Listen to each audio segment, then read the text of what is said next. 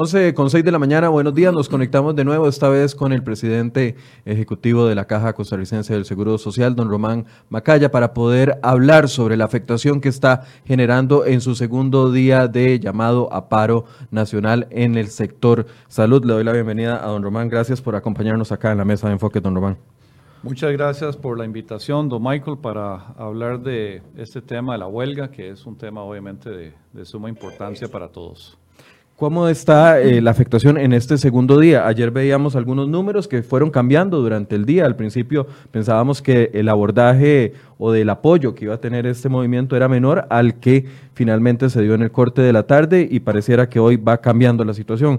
¿Cómo se ha comportado el día de hoy, don Román? Sí, eh, bueno, es que durante el día se van haciendo cortes. Ya para tener la foto completa hay que ver ya la, sumatoria de, la, de, las cirugías y las consultas y los procedimientos del día completo para darle los números de ayer, porque obviamente hoy todavía seguimos en, hora ordinaria. Eh, el día de ayer habían 539 cirugías programadas. De esas solo se realizaron 105. O sea, un 19.4% de las cirugías se hicieron y 80.6% se tuvieron que suspender. De, las, de la consulta externa de medicina general, habían 28.271 citas programadas y se hicieron el 47.1%, más o menos la mitad. En consulta externa especializada, habían 16.974 citas y se realizó el 41% de ellas. En procedimientos, 5.615 procedimientos programados y más o menos la mitad de lo que se hizo, 48.8%. Y en total de funcionarios que se sumaron a la huelga, 12.198, que es más o menos el 20% de eh, la fuerza laboral de la caja. Estos son datos eh, de ayer. Hoy se vislumbra un día igual o tal vez con peor afectación. Y lo que nos preocupa eh, enormemente y debe preocuparle a todos es la afectación al usuario. Eh, son las personas, los adultos mayores que vienen a, a una consulta, a un procedimiento o a una cirugía y tal vez han esperado muchos meses para esa cirugía vienen de La Cruz, vienen de Limón, vienen de, diferentes puntos del país, a veces muy lejanos, solo para que cuando lleguen les digan, no se la podemos hacer hoy. Y eso realmente es trasladar diferencias laborales al paciente. Y eso no se vale. El paciente no tiene nada que ver en esto. Y, y en eso, y no es solo la cirugía y la consulta externa es no flaqueemos en emergencias. Las emergencias no han quedado vacías, pero sí hay gente que se ha ido de emergencias y hemos tenido que sustituir y han quedado con, capacidades reducidas. Entonces, eh, empiezo con este llamado a que atendamos a los usuarios, a los pacientes. Ellos no vienen a la caja a pasear, vienen en un momento de crisis con sus familiares a que sean atendidos de forma oportuna y cuando llegan y no los podemos atender porque no hay personal para hacerlo, pues ellos están dependiendo de ese personal. ¿Por qué cree que el panorama podría empeorar el día de hoy, al final del día, cuando ya realicen todo el diagnóstico de las eh, citas que se pudieron atender y las que no? Sí, algunas de, algunos de los cortes que, que hemos hecho en esta mañana parecieran eh, en ciertos lugares un poco eh, peores que ayer. entonces, o sea, estimamos que va a ser más o menos igual o, un poco más de afectación en el día de hoy, pero de nuevo hasta el final del día tendremos los, números finales. Ustedes tienen noticia, don Román. Bueno, inicialmente el movimiento era de lunes a miércoles, o eso es lo que se nos ha dicho. ¿Tienen noticia de si esto se va a extender o no? No tenemos noticia. Efectivamente, el llamado a huelga fue hasta las 6 de la, de la mañana de mañana miércoles. Eh, entendemos que hay una conferencia de prensa del sector sindical hoy a la una de la tarde. Vamos a ver qué es lo que anuncian. Eh, de nuevo, esperamos que sea un retorno a la mesa de diálogo. Nosotros nunca nos hemos ido de la mesa de diálogo. Ahorita no están dialogando. Pues digamos que el último encuentro fue el domingo en la tarde y, siguió hasta, hasta 3.15 de la mañana. La, madrugada del lunes. Eh, pero ayer no tuvimos reuniones y hoy hasta el momento no las hemos tenido, pero las puertas siempre están abiertas. Eh, ¿Ese acercamiento depende 100% de los sindicatos? Sí, nosotros estamos con las puertas abiertas no han, no han hecho ningún intento desde la madrugada del domingo que se levantaron de la mesa hasta esta hora de martes en acercarse a buscar algún tipo de solución? Pues hemos hecho algunas llamadas, hemos eh, no solo telefónicas, sino en la prensa también, en los medios de comunicación, de que nosotros estamos dispuestos, más que dispuestos, estamos con las puertas abiertas para, para estos diálogos, pero eh, en esto hay que ser eh, muy, muy concreto eh, lo que buscamos es un acuerdo que se base en la legalidad, que se base en la, digamos, en atender obviamente las inquietudes que tenga el sector laboral y, esos balances hay que, hay que lograrlos en, en la mesa, no se logran en la calle. Don Román, eh, cuando los hemos entrevistado a ellos o cuando han dado declaraciones, porque en realidad los sindicatos de salud no han permitido tampoco un acercamiento, esperamos que mañana vengan acá a conversar con nosotros, pero cuando eh, hemos tratado de conversar con ellos, ellos reclaman tres puntos en específico.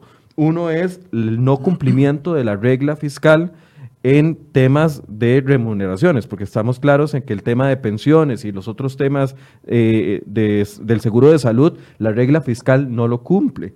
El segundo es que dicen que la Caja del Seguro Social incumplió con el acuerdo del 20 de febrero firmado por eh, las autoridades, en este caso en representación suya, y también eh, otros temas laborales. ¿Qué fue lo que pasó en ese acuerdo? ¿Qué fue lo que ustedes acordaron en ese momento que ellos dicen que ustedes no están cumpliendo al día de hoy? Sí, bueno, e, empiezo con su primera pregunta y vamos en orden. La regla fiscal no es lo mismo que eh, la reforma fiscal, o sea, es parte de. Pero la regla fiscal lo que estipula es que el Ministerio de Hacienda puede limitar el crecimiento del presupuesto de los ministerios y las instituciones en un monto que determine acorde a, proyecciones de, de, gasto. Para el año entrante eso se fijó en 4.67%. La caja constitucionalmente es autónoma en gobernanza, en, su, en, su, en sus políticas. Y eso implica el presupuesto. En la ley 9635 se especificó que el régimen de invalidez, vejez y muerte, el de pensiones, y el régimen no contributivo, que también es de pensiones, estaban expresamente excluidos de la aplicación de la regla fiscal. Es decir, ese sí puede crecer en más de 4.67% para el próximo año, si se quisiera. Pero la ley fue muda en cuanto al SEM, el seguro de enfermedad y maternidad. Cuando los diputados envían el proyecto de ley de ese entonces, después del primer debate, a la sala constitucional, la sala les contestó diciendo en ese punto que, que no hubiera referencia al SEM no era inconstitucional siempre y cuando se interpretara de que el SEM también estaba excluido de la aplicación de la regla fiscal. O sea, lo dijeron así de claro. Es decir, la sala constitucional no dijo que el SEM estaba incluido dentro de la regla fiscal. Dijo al revés, que estaba excluido de, la, de, la, de la aplicación de la regla fiscal. Entonces, cuando uno ve el SEM más el IBM más el régimen no contributivo, esos tres grandes seguros que tiene la caja, esa es la totalidad de la caja, o sea, el, seguro, el, presupuesto total de la caja se constituye en esas tres partes. Y por lo tanto, la caja no está sujeta a la regla fiscal. Eso cada día, pues como se va explicando así de, sencillo, eh, queda más claro. Eh, en cuanto al acuerdo, que se menciona siempre del 20 de febrero. Pero perdón, antes de pasar a eso, con, respecto a la regla fiscal, ¿cuál es la posición del presidente ejecutivo de la Caja el día de hoy con respecto a la aplicación de la regla fiscal dentro de los presupuestos? Es exactamente la misma que de los sindicatos, ahí coincidimos 100%. No aplica a la caja, al presupuesto de la caja. La, la caja puede crecer en su presupuesto en más del 4.67%. Y esto es muy importante, no solo por la aclaración constitucional, ¿verdad? De, esta, de esta, este blindaje constitucional de autonomía de la caja, sino por un asunto de atención de los asegurados. Nosotros tenemos una población que se envejece a la mayor, una de las mayores tasas de envejecimiento del mundo. O sea, en solo 15 años nosotros vamos a tener más del doble de adultos mayores de lo que tenemos hoy. Eso es una tasa de crecimiento muy alta. Hoy en día, la mitad de todas las camas en todos los hospitales de la caja están ocupadas por un adulto mayor. La mitad, un grupo etario que representa el 10% de la población hoy. Si ese grupo etario se va a duplicar en 15 años, en 15 años necesitamos 100% de las camas, de acuerdo a la misma tasa de utilización. Pero hay que atender el resto de la población. Entonces tenemos un gran programa de inversión en infraestructura, en hospitales nuevos, en áreas de salud, en servicios nuevos, precisamente para poder atender a esa población adulta mayor. Solo el crecimiento de inversión, no solo en infraestructura, sino en plazas, en personal, en formación de especialistas, que se requiere para atender a ese grupo etario, excede el crecimiento que permitiría la regla fiscal. Y por eso es tan importante en, términos prácticos que esa regla fiscal no le aplique a la caja. Pero no es porque lo decimos nosotros, ya la, ya la sala constitucional puso eso a dormir, esos temas resueltos. El tema es que eh, si no se aplicara, pues obviamente, o sea, si se aplicara la regla fiscal, tendríamos problemas en atender el envejecimiento de la población.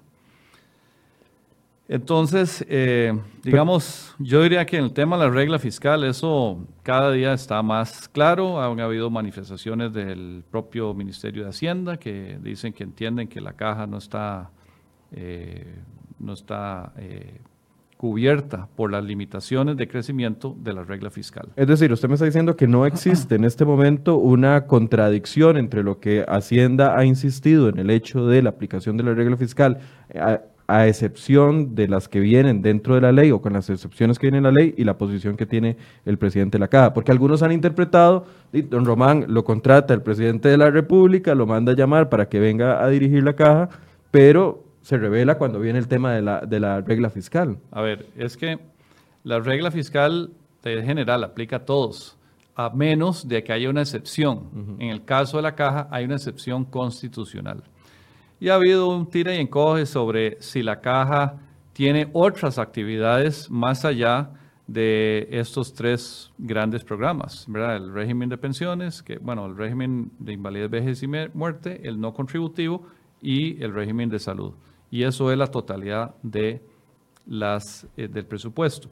Cuando nosotros le compartimos el presupuesto de este año al Ministerio de Hacienda, ahí es donde ellos salen con declaraciones diciendo, bueno, ya vimos esto, ya entendemos que la regla fiscal no está aplicada a la caja. ¿Y esto se soluciona con un tema de la interpretación de Hacienda o es necesaria una reforma a la ley de fortalecimiento de finanzas públicas para incluir este tercer, esta tercera pata, por así decirlo? Bueno, es que la sala cuarta lo que dijo es que esa omisión en la ley de no incluir el SEM dentro de la ley, la exclusión del seguro de enfermedad y maternidad no es inconstitucional siempre y cuando se interprete que el SEM también está excluido. Así lo dice textualmente. Bueno, ¿a quién le toca interpretar eso? Al Ministerio de Hacienda por medio de la autoridad presupuestaria. Entonces, siempre y cuando ellos lo interpreten así, estamos en paz. Sin embargo, la Contraloría levantó banderita roja y dijo que si no se incluyen municipalidades y el sector de la caja que estaba fuera del asunto, podía socavar las finanzas públicas. La semana pasada lo dijo la Contralora en la Comisión de, de Hacendarios. Bueno, yo no, no, he visto esos, esos, eh, esas declaraciones, tendría que ver en qué contexto estaba hablando porque está clarísimo que, el, o sea, nosotros hemos compartido tanto el fallo de la sala cuarta cuando fue consultada por los diputados, como eh, el criterio de la Procuraduría de la República, la Procuraduría General de la República, en una resolución donde específicamente hace referencia a la sala diciendo efectivamente los tres seguros están excluidos y se lo hemos compartido a la Contraloría General de la República. Entonces, entendemos que, esto está claro, pero bueno, eh, es un tema que, que, mantenemos, digamos, siempre eh, vigente, ¿verdad? Eh, y, y explicamos no solo las razones jurídicas de por qué no aplica la regla fiscal a la caja y por qué es importante que así sea. ¿verdad? En eso nuestros constitucionalistas fueron los que determinaron esto con una buena razón. La caja es la que materializa un derecho constitucional a la salud. Y en los fallos de la sala cuarta, cuando se presentan recursos de amparo, el argumento del costo de un tratamiento, de una cirugía, de un medicamento, normalmente no son considerados, porque es un derecho constitucional a la salud. Nada más dice, atienda a este paciente. Y en eso son consistentes la sala constitucional en señalar que el presupuesto de la caja no puede estar limitado por el alcance de la regla fiscal. Ok, vamos al segundo punto. Entonces aquí podríamos decir que la caja, según lo que usted nos dice, Hacienda también la Sala Constitucional y el Gobierno de la República, por ende, con los sindicatos están de acuerdo en la no aplicación de la regla fiscal. Sí, ese es nuestro entender. Lo que, lo que sí le puedo asegurar es que del lado nuestro, de la caja, eso es clarísimo. Y entendemos que es así, claro, también en la Contraloría y en la el, Ministerio de Hacienda. Vámonos al segundo punto, que es con respecto a los acuerdos de, eh, del 20 de febrero. Ahora sí, que era lo que usted empezó a explicarme. Sí, el 20 de febrero ya se había publicado la ley, la ley fue publicada el 4 de diciembre. 4 de diciembre. Y había un decreto que estaba vigente que eh, regulaba la ley. Entonces había una serie de, disposiciones en el decreto que le daban, digamos, definían con mayor precisión algunas de las disposiciones de la ley. Algunas de ellas tenían que ver con derechos adquiridos. Entonces, en la ley se habla de que eh, se respetarán los derechos adquiridos y en el decreto se dice se respetarán los derechos adquiridos y la forma en la que fueron generadas. Entonces, en anualidades, la forma que se generan es en el porcentaje. Entonces, en uno de los 10 puntos de coincidencia en la interpretación de la ley y su decreto, se acordó o se coincidió en la interpretación de que las anualidades viejas pues tenían ese, ese porcentaje activo, pero las nuevas ya venían con los porcentajes ajustados a la ley. Que es el 1.94 como máximo y 2.56. 2.54 si no son profesionales y 1.94 si son profesionales. Pero el 22 de febrero hubo un segundo decreto. Dos días después de haber firmado. No, no, no, de, de, marzo, de mayo. Ah, ok, 22 de mayo. 22 de mayo. Tres meses después de haber firmado este acuerdo entre sindicatos y caja. De interpretación. Bueno, ya la interpretación no podía ser la misma en esos dos puntos. Habían 10 puntos que habíamos coincidido. El segundo decreto es inconsistente con dos de ellos. Pero hay ocho que siguen vivos. Y estos eh, hemos avanzado en algunas áreas, hemos eh, seguido afinando cómo se pueden implementar con los propios sindicatos, inclusive. Ellos entienden la estrategia, digamos, la, la, la manera en cómo se está interpretando esto. Y esos dos puntos iniciales pues ya son inconsistentes. La caja tiene que ser en todo momento respetuoso del ordenamiento jurídico nacional, es básico. Y em, pues mucho del disgusto se genera en, esta situación donde lo que se había interpretado el 20 de febrero ahora es inconsistente con la, la legislación vigente. Pero entonces, no hubo un cambio de criterio en su pensamiento con respecto al tope de las anualidades anterior al 20 de febrero, al tope de las anualidades de ahora, sino lo que se me está diciendo es que eh, con un segundo decreto publicado por el Gobierno de la República en mayo, se cambió el panorama de lo que se había firmado. Eh, bueno, sí, el, ordenamiento jurídico es lo que tenemos que implementar. Nosotros nunca estábamos negociando condiciones laborales, estábamos interpretando el ordenamiento jurídico. Y si ese ordenamiento jurídico hoy es diferente, pues eso es lo que hay que implementar. Pero, eh, de nuevo, 8 de los 10 puntos no fueron afectados y esos siguen vigentes. Pero esos primeros dos indudablemente han sido de mucho interés eh, del sector sindical.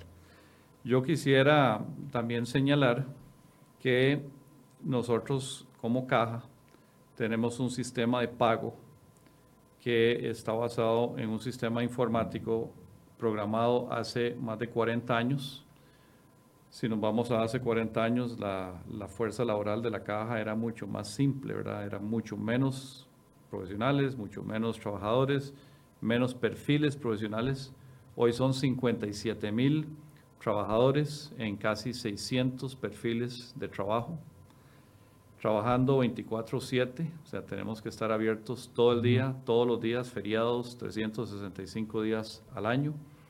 Hay más o menos 30 variables que pueden afectar compensación, dependiendo si alguien está en una guardia en horario extraordinario, si es de diferentes esquemas. Y, eh, está escrito en COBOL, un lenguaje de computación que hoy prácticamente ya, bueno, de fijo no se programa en eso si alguien crea un nuevo software. Y la caja solo tiene cuatro personas. Antes tenía todo un equipo de programadores en COBOL. Hoy tiene cuatro personas que todavía no se han pensionado porque se han ido pensionando, que conocen el idioma de programación en COBOL.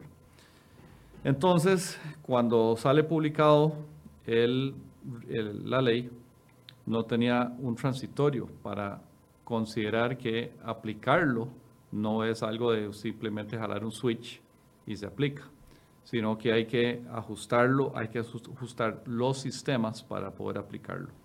Y ahí es donde estamos hoy, ¿verdad?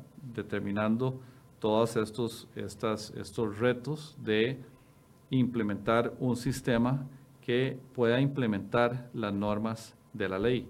No es que no se van a implementar, se van a implementar, pero no necesariamente en los tiempos que estipula la ley, porque la ley no tuvo transitorios, ¿verdad? Y así está básicamente todo el Estado.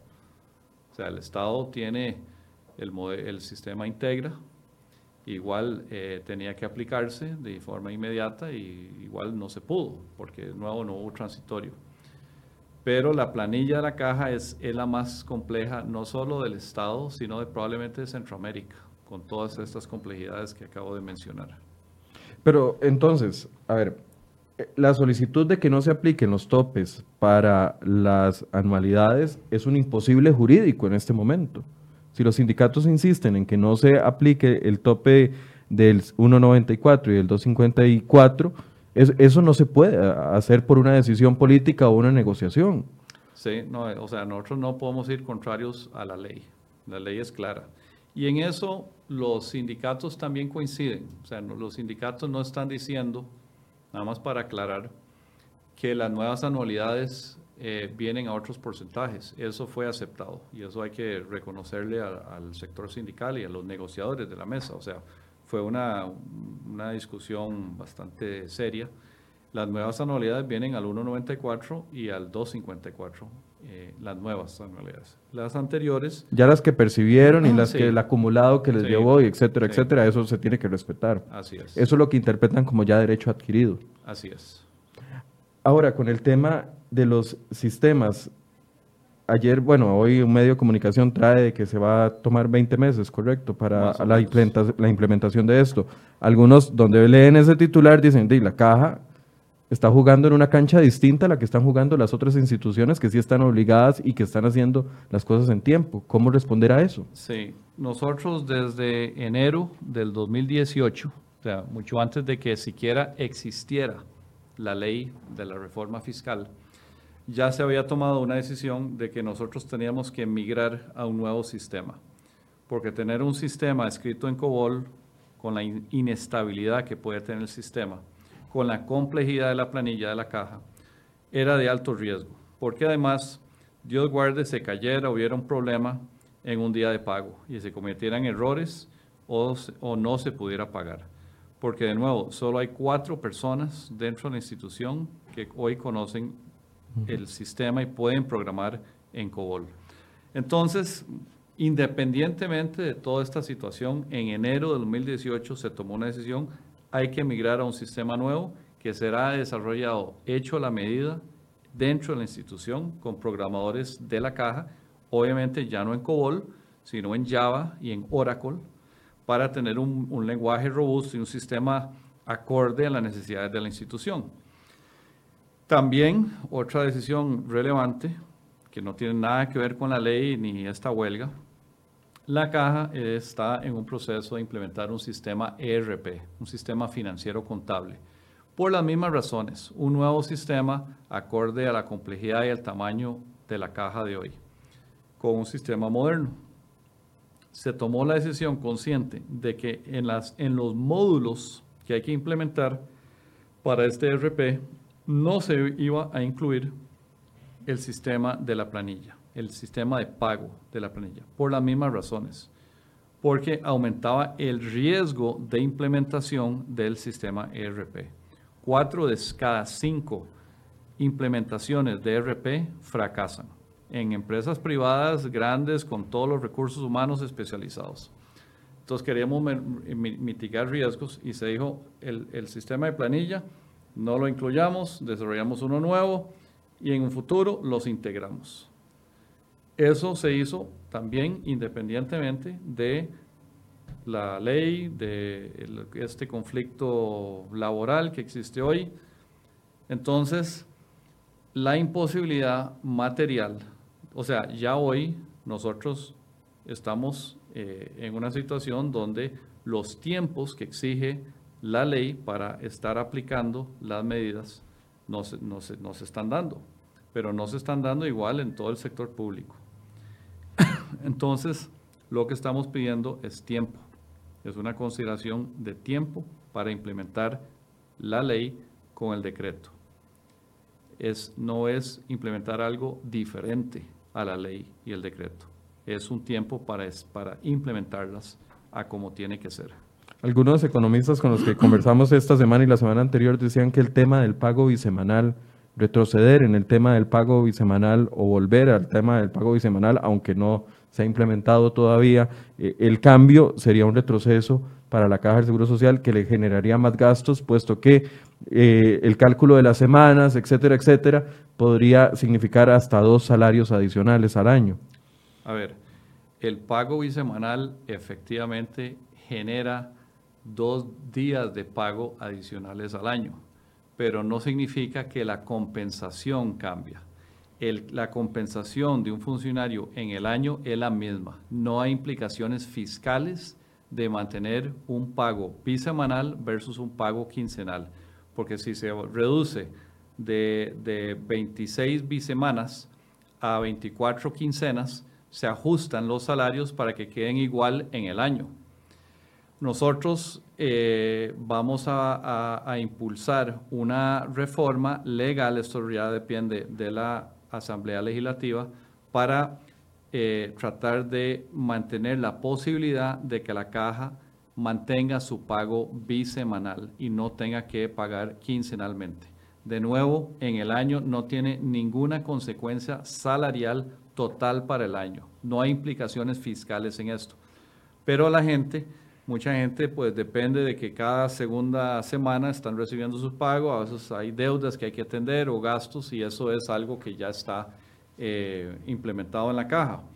De todas maneras, nosotros tenemos que ir implementando el pago bisemanal por si acaso la ley no se aprueba. Uno puede solicitar una reforma legal, pero ya depende del ambiente político en la Asamblea Legislativa. Así que en paralelo, nosotros ya vamos caminados a un sistema que pueda implementar el pago quincenal en vez de bisemanal, porque no sabemos el, futuro de esa iniciativa legislativa. Si al final nos dicen, no, pueden mantener el pago bisemanal, pues magnífico. Pero esa, solo esa reforma en nuestro sistema se dura como tres años. en, en, la programación del software. O sea, el gasto, el esfuerzo y el riesgo así de tecnológico del desarrollo del software, porque esto se hace con lo que llaman parches, tiene eh, riesgos de que haya un problema un día de pago. Y de nuevo, no hay consecuencias fiscales de mantenerse en un pago bisemanal versus un pago, migrarlo a un pago quincenal, porque se, no se migrarían los salarios al mismo valor cada quincena. Eso sí sería una reducción de salario. ¿verdad? Si dijera, bueno, usted gana 100 hoy por, por bisemana, pero si se va a una quincena, sigue con un salario recibiéndolo cada, cada quincena de 100. No, se, se ajusta para que en el año su compensación sigue siendo la misma. Bueno, si su compensación anual es la misma, no hay consecuencias fiscales. Sin embargo, algunos diputados no lo interpretan así y tienen dudas con respecto a, esa situación. Hay que aclararlo y, eso es lo que estoy haciendo en su programa. Don Román, ¿cree que se pueda llegar a acuerdos? Nosotros... Porque si todo está tan claro como usted me lo está explicando, uno esperaría que la mesa del domingo hubiese sido una mesa. Y si hay tantas coincidencias como usted me está diciendo, uno hubiese esperado que la mesa del domingo hubiese evitado lo que están viviendo miles de asegurados el día de hoy. Sí, bueno, a ver, los asegurados lo que piden es atención. Los sindicatos lo que piden, igual nosotros lo que buscamos es un acuerdo. Eh, nosotros avanzamos muchísimo el domingo y hasta la madrugada del lunes en, muchos temas. Hemos llegado a, digamos, a un cierto nivel de, consenso, pero hay algunos que, que todavía están sin, sin aterrizar en un acuerdo. ¿Dónde está el punto más álgido? ¿Dónde hay más distancia? Eh, ahí no voy a entrar porque por respeto a, a, las partes que estamos en esta negociación, no queremos pues revelar dónde están los puntos eh, críticos en este momento. Sí son los menores. Ok, son imposibles jurídicamente, requieren reformas de ley, aunque no me diga cuáles son los puntos. Eh, no, no requieren de reformas de ley.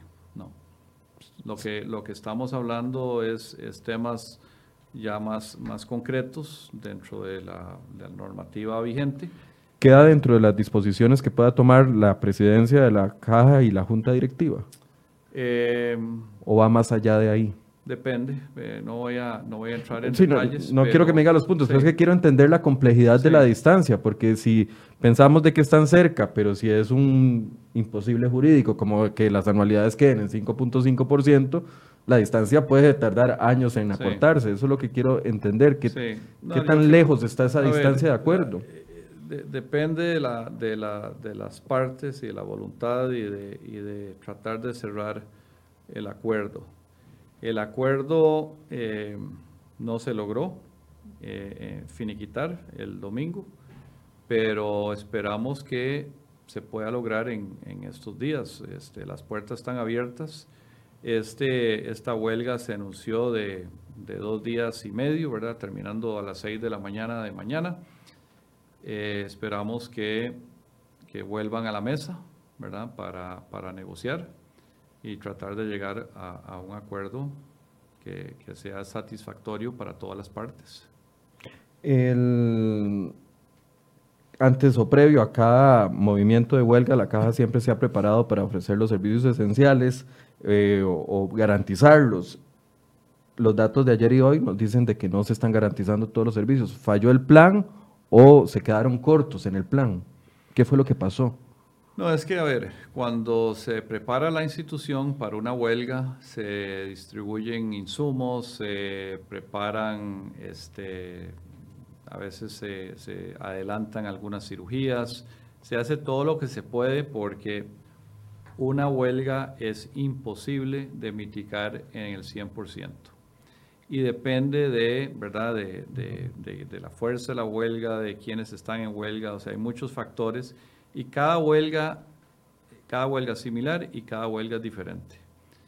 Em, e, estos números son similares a los primeros días de la huelga pasada. ¿verdad? en septiembre del, del año pasado, en términos de que tenemos una gran afectación en cirugías, este, teníamos consulta externa que, que estaba renqueando. Eh, entonces, sobre la marcha hay que ver en el contexto, no, ¿verdad? No, no, no tratar de extrapolar todo en el primer día de huelga, que normalmente son, son días de, mucha... Cuando tiene más fuerza. Eh, mucha efervescencia. Eh, pero es, es, es, una huelga, toda huelga es de respeto, no hay huelgas insignificantes, eso no existe. Toda huelga tiene su impacto. Atrasan cirugías, atrasan procedimientos, consulta externa especializada, se atrasa en una huelga y reponerla a veces es muy difícil, porque nosotros ya estamos haciendo un enorme esfuerzo en acortar los tiempos de espera. Tenemos en este momento implementados 140 programas para reducir tiempos de espera entre uso de tiempo extraordinario en lo que llamamos jornadas de producción, lo que llamamos jornadas de alto impacto, que es cuando personal de toda la caja acude a un, a un centro para este, tratar de reducir estas listas.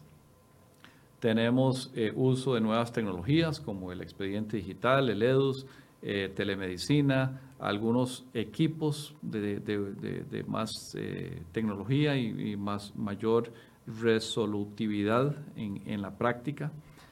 Y eso todo está encaminado. La semana pasada tuvimos una vista en la sala constitucional y ahí eh, presentamos los resultados de cómo va esto. Estaba la, la sala cuarta, estaba la Defensoría, el Ministerio de Salud, y demostramos que los tiempos se están reduciendo con las listas, ¿verdad? Esto es algo real, pero una huelga tiene sus consecuencias y el que paga la factura es el paciente, es el usuario.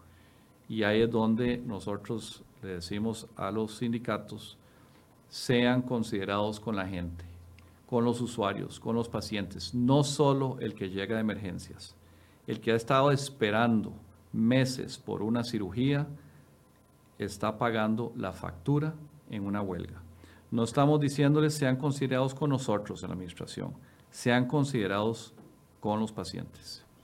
Eh, podría empeorar, ya para ir cerrando, porque sé que se tiene que ir, podría empeorar el panorama de las listas de espera o los logros que se habían avanzado, porque 15 mil citas el día de ayer y 3.867 el día de hoy no se recuperan en una semana.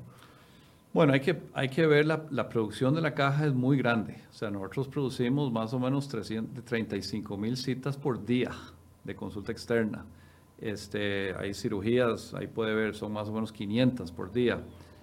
El problema es que cuando estamos haciendo este gran esfuerzo por reducir los tiempos de espera, ya estamos usando mucha, mucho espacio vacío en la agenda entre los horarios extraordinarios, las jornadas de producción, todo esto. Entonces, encontrar los espacios y las capacidades adicionales para atender oportunamente a las personas que son afectadas por una huelga no es sencillo. Y depende también de la especialidad. Hay especialidades que son más duras que otras. Eh, ortopedia es una. Eh, especialmente cirugías programadas como reemplazo de rodilla, reemplazo de cadera, esas eh, cuando se reprograman son duras de reponer. Eh, hay otras que son más, más ágiles, son menos complejas y más, más agendables, por, por, decirlo de alguna forma. Ok.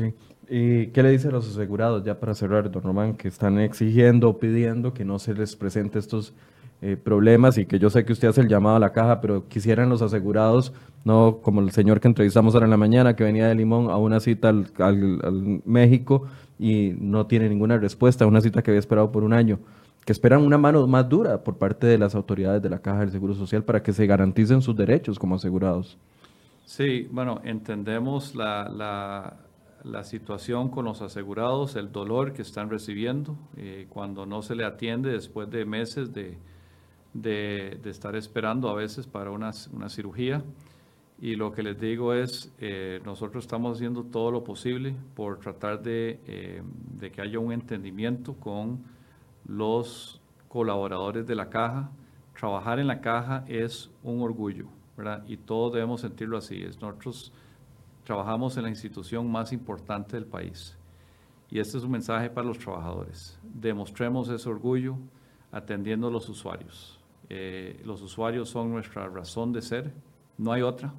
Si, si, no fuera por los usuarios, la caja no tiene una misión.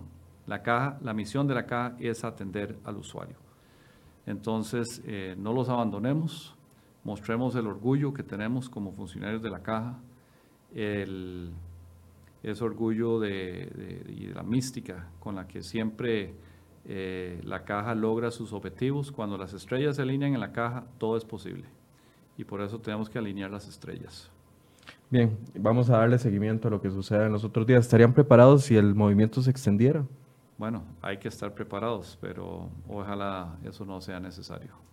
Gracias, don Román, por el tiempo, por acompañarnos. Gracias a ustedes por escuchar la explicación que eh, tenía el presidente de la caja. Por supuesto que le vamos a dar seguimiento. Ya hay un nuevo corte que ya les estamos publicando, una nota con el nuevo corte que hacen las autoridades de la caja y por supuesto estaremos pendientes al corte de la tarde para ver cuál es la afectación y qué va a pasar después del día de mañana, miércoles, que era originalmente el día que se iba a cerrar este primer movimiento que convocaron los sindicatos. Gracias por su compañía y estamos en contacto en los próximos minutos con más información acá en cdhoy.com.